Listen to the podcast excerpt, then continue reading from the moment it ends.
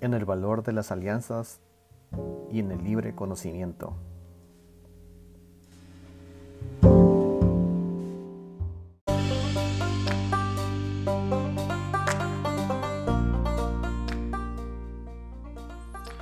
Muy buena tarde, colegas. Gracias por estar con nosotros en este nuevo segmento de nuestro podcast eh, ambiental Circularidad del Centro Guatemalteco de Producción Más Limpia. Son las casi las tres y media de la tarde del martes 7 de julio del 2020, eh, donde estamos eh, realizando una interacción, una entrevista con una persona que de parte del centro siempre estamos muy agradecidos por la vinculación que tenemos, por el apoyo que hemos tenido. Y, hago referencia a que estamos, eh, tenemos el gustazo de estar con Edín, Edín Rodas, que es el gerente general de la empresa Faroal, una empresa que está enfocada eh, o parte de sus lineamientos es apoyar en temas de cumplimiento legal ambiental, aunque sabemos que tienen otras, otras líneas de acción. Pero eh, esta línea de cumplimiento legal ambiental es la que nos llama el día de hoy y, porque creemos que es muy importante, eh, estuvimos conversando con Edina en estos días, muy importante mantener vigente el tema de, la, legalidad ambiental, precisamente en estos tiempos de la pandemia, en estos tiempos que todavía seguimos en un estado de calamidad pública y por lo tanto es un llamado y un, deseo de informar a las empresas sobre cómo está esa situación y, que, y nuestra recomendación sobre cómo deberían de estar accionando. Entonces, la verdad, Dean, eh, primero pues, te espero que todo esté en casa. Esta, esta entrevista la estamos realizando desde nuestros hogares respectivamente, porque estamos tratando, por supuesto, de respetar los lineamientos de gobierno, las condiciones de, de, de reducción de riesgo. Y estamos en un ambiente familiar, en un ambiente coloquial y espero que todo esté bien en tu casa, que todo vaya lo mejor posible eh, con la empresa, que sabemos que son tiempos interesantes, con retos, pero que seguro con estos temas de apoyarnos y mantenernos activos, seguro va a ser un medio con el cual podemos salir de esto con los impactos lo menos posible eh, a nivel negativo. Entonces, eh, Edín, muchas gracias por estar con nosotros, gracias por tu tiempo y pues quisiera que dieras una bienvenida a la audiencia. Muchas gracias, Luis. Pues para mí es un gusto estar compartiendo con ustedes. Agradezco al Centro Guatemalteco de Producción Más Limpia, especialmente a, al ingeniero Luis Muñoz, que nos ha estado apoyando en, tantos aspectos eh, por la relación que hemos ido afortunadamente afianzando entre, entre, entre las empresas y el centro. Eh, para mí, pues es un, es un gran gusto poder compartir con ustedes algunos de los aspectos que, vamos a ir desarrollando respecto del cumplimiento legal ambiental y cuáles han sido todo, cómo, ha venido a cambiar el, el COVID-19 la forma en que estamos haciendo las cosas actualmente. Excelente, Edín. Pues la verdad que ya entrando en, en materia, sí, eh, en nuestra labor como centro de producción limpia, el cumplimiento legal ambiental es básico, ¿no? O sea, eh, creo que pues, has visto nuestra dinámica tratamos de que las empresas incluso siempre aspiren a ir más allá de lo que la legislación pide por temas de competitividad, temas de prevención ambiental.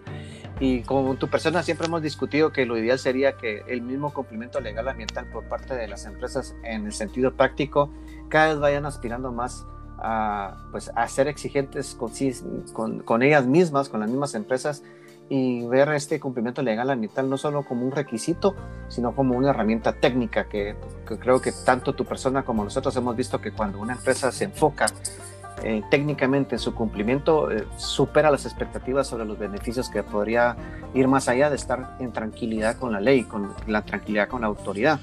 Entonces, eh, y como bien dijiste, este tema de la pandemia, pues sí nos, vino a mover muchas cosas y, definitivamente las empresas, hablando específicamente de las empresas, tienen que adaptarse, tienen que meditar sobre qué es lo que está sucediendo en el tema ambiental, porque se relaciona con el tema de salud también. Y ahí sobresale el tema de legalidad, o sea, cumplimiento legal ambiental. Entonces, en estos tres meses y pico que hemos estado en esta situación, ¿cómo has visto vos que, que, esta situación de la pandemia, qué impacto ha tenido en la, gestión ambiental de las empresas y muy enfocado a qué está sucediendo con su esfuerzo en el, en el tema de cumplimiento legal, no, pensando en prioridades y pensando también en, la postura y en las capacidades que el Ministerio de Ambiente como autoridad ha demostrado o ha tratado de aplicar para que esto pues, trate de seguir lo mejor posible. Sí, pues efectivamente el, el tema ha venido cambiando muchísimo. Eh, haciendo pues un, un breve resumen, eh, a finales del año pasado había un cierre para eh, poder regularizar las actividades, el cual vencía el 11 de diciembre, algo, 19, no, no recuerdo exactamente la fecha. Bueno, esto vino a llevar al ministerio una gran cantidad de solicitudes para regularizar proyectos existentes. Eh, el proyecto, este, este vencimiento cargó muchísimo de trabajo al Ministerio de Ambiente y pues como todos sabemos a principios de este año eh, cambió la administración y con ese cambio llegaron em, muchas personas que dejaron de laborar en el Ministerio de Ambiente, que de alguna manera llevaban eh, la dirección de algunos de estos, de algunas de estas gestiones. Eh, hubo muchas personas que dejaron de laborar para el Ministerio de Ambiente, que dejaron los expedientes eh, sin resolver. no creo que haya habido ninguna situación anómala de por medio, sino simplemente como son las cosas en el gobierno, mire, entrégueme sus, cosas y hasta aquí llega su contrato y pues ante eso eh, las personas pues lo que hacen es entregar lo que tienen y, pues prácticamente todo queda de nuevo en, sin movimiento.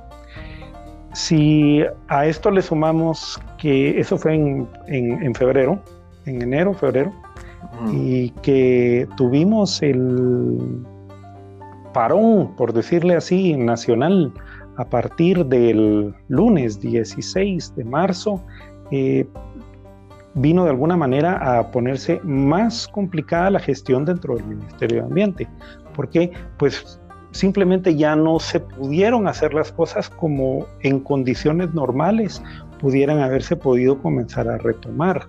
La recontratación de personal que fue eh, rescindido su contrato, la contratación de nuevo personal que, debió haberse dado en determinado momento y ha estado sucediendo efectivamente en el Ministerio de Ambiente.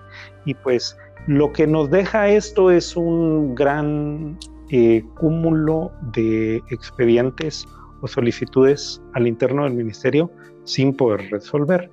Y producto también de la pandemia, eh, pues no se estuvieron recibiendo expedientes por mucho tiempo, lo cual pues lo que mencionaba Luis al inicio sobre la competitividad del país como tal pues viene a, a verse afectado porque pues todos los instrumentos ambientales predictivos que son aquellos que se presentan previo al inicio de operaciones como un proyecto como tal, pues eh, obviamente se quedan detenidos porque sin, el, eh, sin la viabilidad ambiental que otorga el ministerio por medio de la resolución del expediente que se ingresa, es cuando realmente las actividades empiezan a, poderse, eh, eh, comienzan a realizarse como tal. Eh, poco a poco, con el pasar del tiempo, pues empezó el ministerio a accionar conforme fueron pudiendo, según las reuniones que fuimos teniendo con ellos desde diferentes em, instituciones como tal, o eh, representando a, diferentes asociaciones, a la gremial de empresas de productos y servicios ambientales de Cámara de Industria, y pues pudimos em, de alguna manera estar muy de cerca y ver que efectivamente ellos han hecho esfuerzos para lograr corregir, digamos, o reencauzar la regularización o la gestión ambiental como tal eh, desde la perspectiva legal. Eh, muestra de ello es que eh, hace unas semanas ellos lanzaron la plataforma que se llama Vía Web. Es una plataforma en donde se pueden ingresar los instrumentos de evaluación ambiental correctivos o predictivos en las categorías más bajas. Entiéndase categorías de registro, categorías C y el SECOM PGA también. la categoría B2 no tiene el alcance del vía web y es en la categoría B2 hacia arriba, entiéndase B2, B1 en donde eh, pues se encuentran las actividades de mayor impacto y pues de alguna manera pudieran eh, correlacionarse con las inversiones que se tienen detrás de ellas eh, detenidas tras no poder presentar los instrumentos y, y pues obviamente no poder eh, el ministerio otorgar esta habilidad ambiental. Con esto, pues efectivamente sí ha ido avanzando. Ya afortunadamente la semana pasada el ministerio eh, sacó un comunicado en el cual podíamos empezar a mm, presentar instrumentos ambientales en categorías mayores. El B1 y el A a partir de este lunes pues comenzó a ser factible hay aún alguna nebulosa respecto de si necesitamos realizar una cita para poder presentarnos al ministerio, que fue otra de las cosas que cambió la pandemia. Ahora ya no se puede llegar a discreción, uno tiene que enviar un correo para solicitar la cita y a partir de ahí pues poder empezar a presentar los instrumentos. Eh, las categorías grandes pues tienen la particularidad que requieren de una de un edicto que se publica en un diario de mayor circulación en el país y eh, los instrumentos pueden ser ingresados solo el día de la publicación según el reglamento. Entonces, em, pues eso de alguna manera va limitando y aún hay una, como les decía, una nebulosa alrededor de ello, pero estoy seguro que en, en breve eh, esto va a estar resuelto y va a poder ser una realidad el poder ingresar estos instrumentos en, eh, a favor de reactivar esta, esta, esta parte que se tenía detenida. Sí, definitivamente eh, todos estos factores que, que, lamentablemente se juntaron, por decirlo así, ¿no? Eh, lo que estás expresando, eh, se juntaron en un momento y, y, sí hemos visto con preocupación que todos estos procesos de registro en sí tuvo su, su impacto y, y, y, los, y los, las consecuencias de eso pues son varias, ¿no? O sea, el tema operativo, el tema económico, eh, pues el tema de ambiente, por supuesto, ¿no? Porque si una empresa está haciendo su gestión para estar actualizado o estar cumpliendo con los registros, es porque la verdad es que también es porque está interesada en, cumplir con los puntos que le corresponden y se acabó. O sea, la verdad es que una empresa que, que hace eso es porque le interesa estar en ley, no, no, no, no hay otra razón, la verdad, no, no veo otra razón.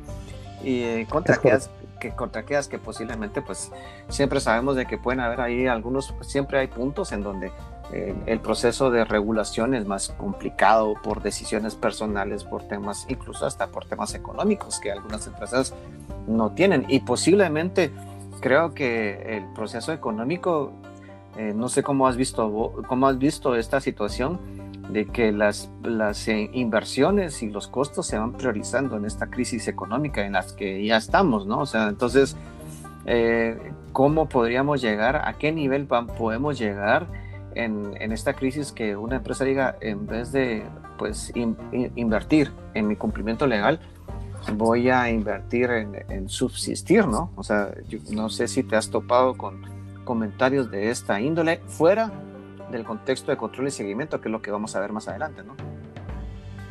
Definitivamente, y es pues más que comprensible, ¿verdad? Ante la baja en las ventas, eh, una posible complicación o crecimiento de las cuentas por cobrar, porque esto pues nos pega a todos. Yo creo que es una, es una realidad, los flujos de efectivos se ven detenidos y y pues todo es una cadena, es la misma plata la que va dando vueltas. Entonces, sí, definitivamente las empresas deben de priorizar sus, sus inversiones hacia lo que es, eh, pues, es estrictamente necesario en algunos de los casos cuando el impacto ha sido el, suficiente.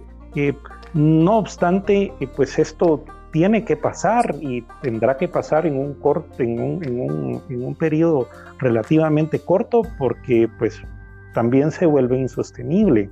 Exacto. Y definitivamente tenemos ahí que retomar hacia dónde vamos. Eh, los objetivos de desarrollo sostenible, eh, cómo vamos a hacer para cumplirlos, cuál va a ser nuestra eh, agenda para volvernos más competitivos, para ir cumpliendo con los compromisos que hemos ido adquiriendo por medio de la ratificación de convenios en el tiempo. Tenemos que tener un objetivo, un, norte claro hacia dónde vamos como país y eh, creo que ahí es donde de alguna manera tenemos que meter todo eso dentro de esa escala de prioridades dentro de en las empresas para saber que en determinado momento vamos a tener que retomar algunos aspectos que de momento puedan estar detenidos por alguna necesidad estrictamente económica, creería yo. Eh, no obstante, hay que tenerlos ahí eh, en, el mapa. Sí, exacto. Y, bueno, eh, la verdad es que también un punto que, que es relevante es un, un tema es eh, cumplir con los procedimientos administrativos para que yo esté alineado con los requisitos que pide la autoridad. Y otra cosa es que por medio de ese proceso administrativo eh, quedan definidos algunos compromisos legales ambientales de acuerdo a, a, a la licencia o licenciamiento que, que la empresa hizo. Y entonces es, ese compromiso, pues lo que buscan es que el tema ambiental se mantenga vigente en la empresa operativamente hablando y que los riesgos de contaminar, los riesgos de tener impactos negativos, pues estén pues en el, en el, valor mínimo, ¿no? En el riesgo mínimo. Entonces, en, este, en esta época de la calamidad pública, eh, ya pasando a las acciones de control y seguimiento sobre esos compromisos que se han definido, ya sea por procesos actuales o procesos que se dieron antes de la calamidad pública o de esta pandemia, ¿qué, qué acciones deben de, qué recomendás que las empresas deben poner atención por, como, como, como empresarios en estar ejecutando estas acciones de, para garantizar que se están cumpliendo con, lo que, con los compromisos establecidos con la autoridad? Sí, eh, efectivamente el retomando un poco la línea del proceso de regularización que hablábamos al inicio y de el ingreso del instrumento ambiental al ministerio como tal, producto de ello se obtiene una resolución en la cual se enlistan los compromisos que debe de cumplir el proponente, la, empresa proponente, por medio de su representante legal, cuando sea el caso. De todos, de los aspectos que deben por ley, por medio de esa resolución, cumplir.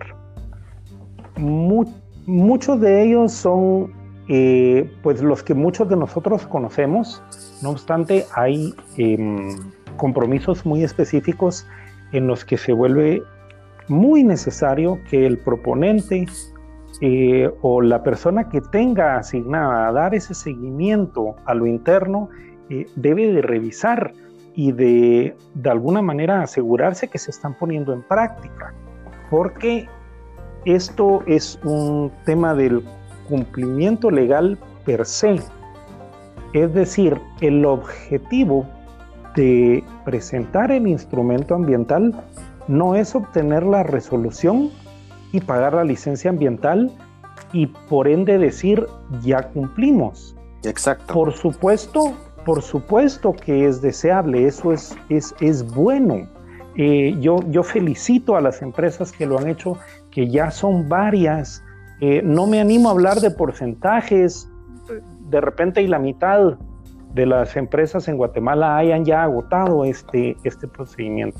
No obstante, este procedimiento lo que nos deja es con una resolución, con un montón de compromisos, con un estudio en donde se enlistan otros de los compromisos que el mismo proponente por medio del consultor que contrata eh, presenta al ministerio y todos ellos, entiéndase el estudio y su resolución, engloban los compromisos ambientales de una operación, los cuales se tiene por medio del acta de declaración jurada que se presentó acompañando el instrumento ambiental, se adquirió la obligación de cumplirlos, ¿verdad? Entonces, eh, sí es muy importante revisarlos, saber que no obstante el estado de calamidad sigue vigente. Eh, hemos tenido conversaciones con el ministerio en donde no, a la fecha, no se cuenta con un, em, acuerdo o mm, una declaratoria o un documento que de alguna manera avale o proteja al proponente eh, y le exima del cumplimiento de los compromisos ambientales durante el estado de calamidad. Eh, habría que esperar que el ministerio eh, exponga su postura respecto del cumplimiento de los compromisos como tal durante el estado de calamidad. No obstante, a mi juicio, debería de ser un, tema prioritario porque eh, no se pueden dejar a la deriva. Sí hay un, hay un, compromiso adquirido eh, por medio de, este proceso que platicamos. Ok, perfecto, Edín. Pues de mi parte queda muy claro y muy, muy, muy objetiva la opinión que has dado ahorita que a pesar que ahorita tenemos retos, eh, sí se invita a las empresas. Primero, estoy de acuerdo con vos que sí es de felicitar a aquellas empresas que han ido ejecutando los procesos de licenciamiento. Y, pero la verdad es que el, reto es el día a día, ¿verdad, Dean? El, verdadero reto es mantener esos, esos compromisos vigentes en el día a día eh, que, definitivamente ahí es donde conversamos con tu persona, que ahí es donde vemos la oportunidad en que las empresas vean esos compromisos como una herramienta para tener pues eh, un proceso eh, eficiente, un proceso optimizado, una actividad que, que utiliza bien los recursos y que por ende pues toda esa labor de corregir algún problema ambiental sea mínimo y, y eso va totalmente alineado con cumplir la ley, ¿no? Eso va completamente. Entonces, eh, en este momento, pues pasamos a un pequeño corte regresamos en unos segundos.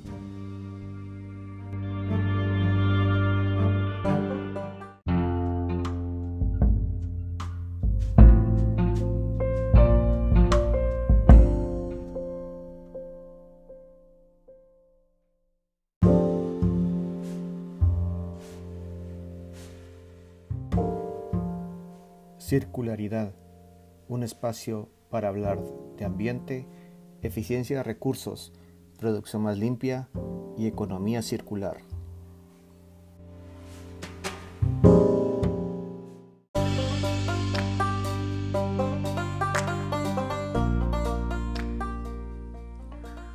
Gracias colegas por estar acá en este nuevo segmento de circularidad el podcast ambiental del Centro Guatemalteco de Producción Más Limpia y un recordatorio que estamos aquí con nuestro colega, con nuestro amigo Edín Rodas, que es el gerente general de Faroal, una empresa que es Sociotec del centro, que agradecemos tu presencia, Edín, y todos los aportes que estamos recibiendo de tu persona. Y ya para pasar a la parte final de la entrevista, eh, es importante eh, eh, lograr entender una cosa es eh, registrarse, como bien mencionaste, tener el proceso administrativo para tener una licencia, la cual llega a, establecer una, una serie de, compromisos que hay que estar monitoreando, que se estén cumpliendo, como ya comentaste en el segmento anterior. Pero otra cosa es verificar, ¿sí? Verificar. Y, es una, esta palabra es muy de, de gran valor, porque también eso permite que las empresas entiendan que si que los esfuerzos que están realizando de control y seguimiento de sus compromisos están dando los resultados adecuados y están reduciendo el riesgo tanto de estar fuera de ley como también riesgos económicos y ambientales en per se. Entonces, de alguna forma, ¿cuál, ¿cómo miras esta perspectiva desde el punto legal? ¿Cómo esos procesos de verificación y qué recomendaciones podrías darnos eh, para que las empresas cada vez valoricen más esa, ese eslabón en toda esa cadena de gestión de cumplimiento legal y también gestión ambiental, el proceso de verificación. Sí, claro que sí, Luis, pues efectivamente eh, hacia donde vamos y como lo dice la ley, eh, ley de protección y mejoramiento del medio ambiente, decreto 6886, eh, que pues básicamente fue creada para eso, para proteger y mejorar el ambiente. Así es que hacia donde pretendemos ir con todo lo que platicábamos es hacia allí, ¿verdad? Y eh, todo, todo esto tiene eh, incluido el cumplimiento de los, de los compromisos como tal. Eh, ahora hay una parte muy, muy importante aquí respecto de la verificación como tal de esos cumplimientos.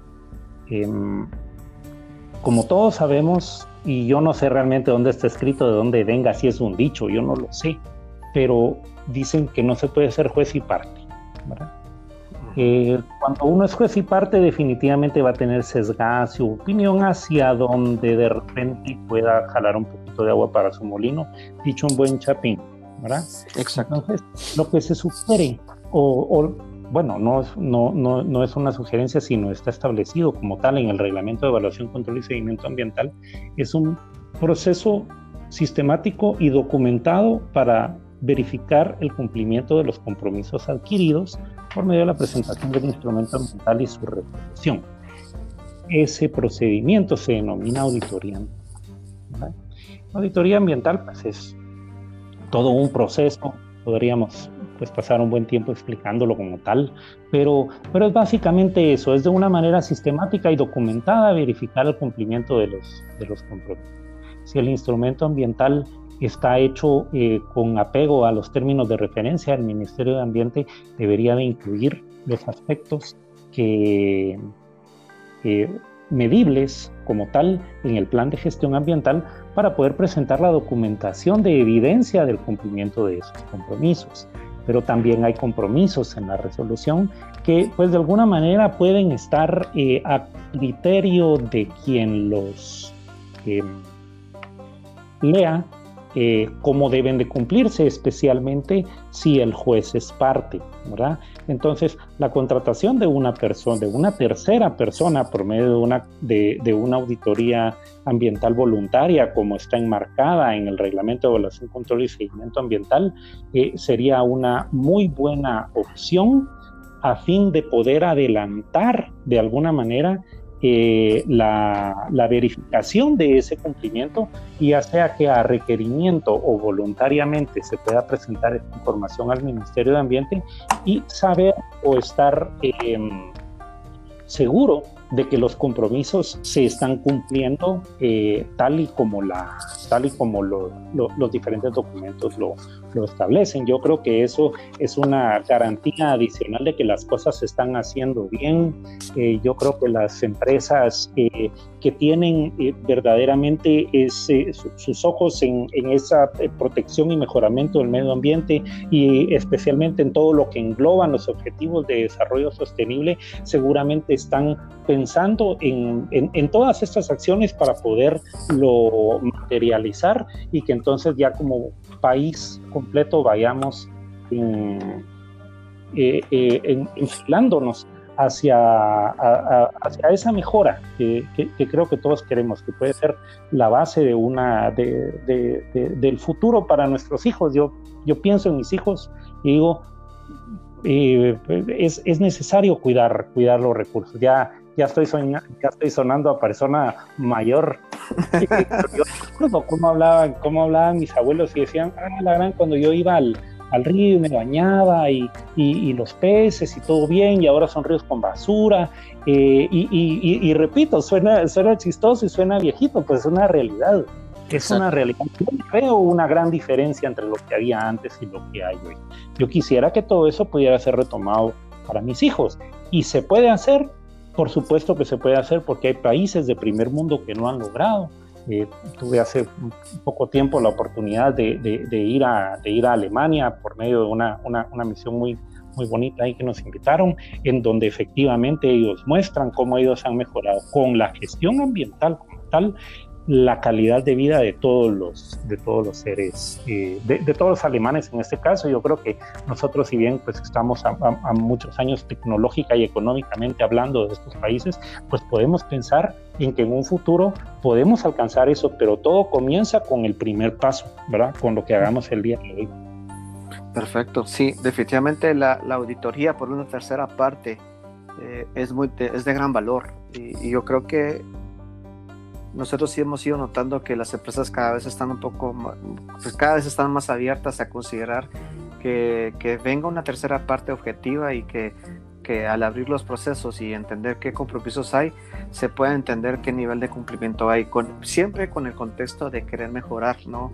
Creo que esa es la cultura empresarial que tenemos que seguir desarrollando en el país en pro de, de lo que vos mencionaste acerca de, pues, de las futuras generaciones. Entonces, eh, y, y, creo que aquí hemos estado meditando con vos de cómo, lo, cómo poder facilitar estos procesos, procesos en, estos tiempos de, de, pandemia, ¿no, Edín? O sea, ¿cómo, cómo visualizas que podríamos lograr ayudar a las empresas o cómo se deberían de ver, las empresas para poder dar ese paso a, a, hacer una verificación por un tercero que le va a decir las cosas como son y no lo que tal vez a veces uno quisiera que le digan, ¿no? sí, sí, tenés toda la razón. Pues eh, sí, efectivamente, el, el, tema de la, de la pandemia que vino a cambiar, pues ya todo lo que hemos platicado y etcétera, pues también de alguna manera nos puede eh, dar nuevas ideas de, de, de, cómo poder verificar estos compromisos ambientales. Eh, actualmente una, una auditoría ambiental presencial pues se torna un tanto complicada, eh, por temas de distanciamiento, por tema de estar eh, intercambiando documentos en un proceso como tal de auditoría ambiental. Hay muchos documentos que ir intercambiando, pero pueden, pueden hacerse formas, pueden crearse nuevas formas de hacerlo. Como, bien decías, pues hemos estado platicando alrededor de eso y creo que eh, el, centro nos va a, tener noticias a, al respecto pronto y, y, pues estamos seguros que, que, que, las empresas líderes en el país van a empezar a sumarse así y, y pues ir, ir, entre todos avanzando, ¿verdad? Avanzando en el, en el tema ambiental como tal. Perfecto, sí, eso es algo que queremos compartir como una pequeña antesala que aquí con el apoyo de DIN de, y su empresa, de la empresa Farol, ahí se está generando un, concepto, una propuesta, esperando que en su momento, en el muy corto plazo, tengamos unas noticias ahí positivas con el único objetivo de contribuir a que las empresas eh, vayan cultivando a otro nivel eh, el tema ambiental en sus operaciones y que, que, se vea el fruto en su economía, en su competitividad, eh, en, en su relación con el ambiente y también su relación con la sociedad, porque es claro que una empresa que está en ley, pero que también le da seguimiento a sus compromisos, de alguna forma tiene que armonizar con lo que busca la sociedad de, de, en su calidad de vida, ¿no? Entonces, los beneficios son de, de bajo muchas perspectivas, bajo, muy, bajo diferentes espectros y, y sí invitamos a las empresas que, que, estén atentas y que en su momento cuando presentemos esta idea, pues ojalá que estamos seguros de que podrían sumarse a, a este movimiento que estamos ahí ideando tras bambalinas en, un, en este tiempo con, con, mi estimado Edín. Pues Edín, eh, pues ya llegamos al final. La verdad es que el tema es muy interesante porque eh, me, me, gusta mucho y yo, yo he ido aprendiendo mucho de tu persona y nos hemos retroalimentado muy bien con esa perspectiva de cómo el cumplimiento legal ambiental debe evolucionar en el país que se aplauden los, los pasos que se han dado, pues tanto del ministerio, tanto del sector privado. Realmente es, hay que valorizar esos pasos. Sabemos que hay, el reto sigue ahí de, de, seguir haciendo las cosas, pero, pero creo que también es muy sensato valorizar lo que ya se logró. Entonces, te agradezco mucho tu tiempo, eh, te agradezco todo el apoyo que nos das y pues te, te dejo ahí la palabra para que podamos ya enviar un mensaje de despedida a la audiencia. Pues a mí no me resta más que de nuevo dar las gracias al Centro Guatemalteco de Producción Más Limpia, eh, personalmente a, Luis Muñoz por el espacio, a todos ustedes por habernos escuchado.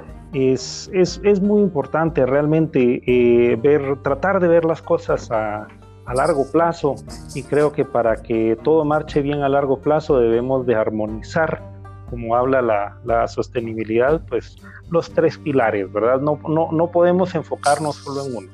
Tenemos que ir, tenemos que ir por los tres. Eh, en este caso, pues estamos hablando del, del, del tema de ambiente como tal, eh, pero creo que el alcance de los objetivos del desarrollo sostenible son, son eh, pues lo, lo, precisamente hacia donde deberíamos de, de ir enfocados. Así es que, pues yo quedo a las órdenes, Luis. Eh, va a ser un gusto poder eh, continuar el, el tema eh, del, del, plan este que, que, platicaste y pues eh, estoy siempre a las órdenes.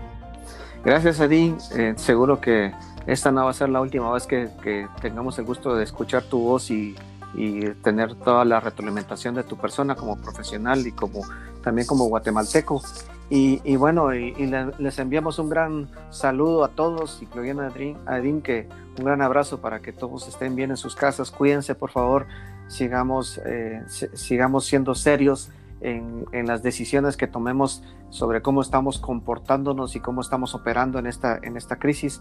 Eh, esto no es un chiste y creo que eh, entendiendo que hay diferentes posiciones, diferentes perspectivas, diferentes intereses, pues siempre eh, tratemos de hacer el mayor esfuerzo de que el bien común se mantenga en nuestra agenda en pro de que pues todos estemos lo mejor posible. Si mi vecino está bien, seguro eso me derrama a mí y, y, es una, como lo dijo muy bien Edín, es una cadena, ahorita hay una cadena afectada económicamente hablando y, creo que también eso se aplica a temas sociales, eso también se aplica a temas ambientales, eh, porque estamos más que encadenados. Entonces, y, y, la idea de este podcast es hablar de circularidad y, un círculo pues eh, es, es, un punto sin, eh, sin esquinas, sino que están interconectados uno tras otro y, regresamos y regresamos. Entonces, definitivamente más que, más que conectados en esta época.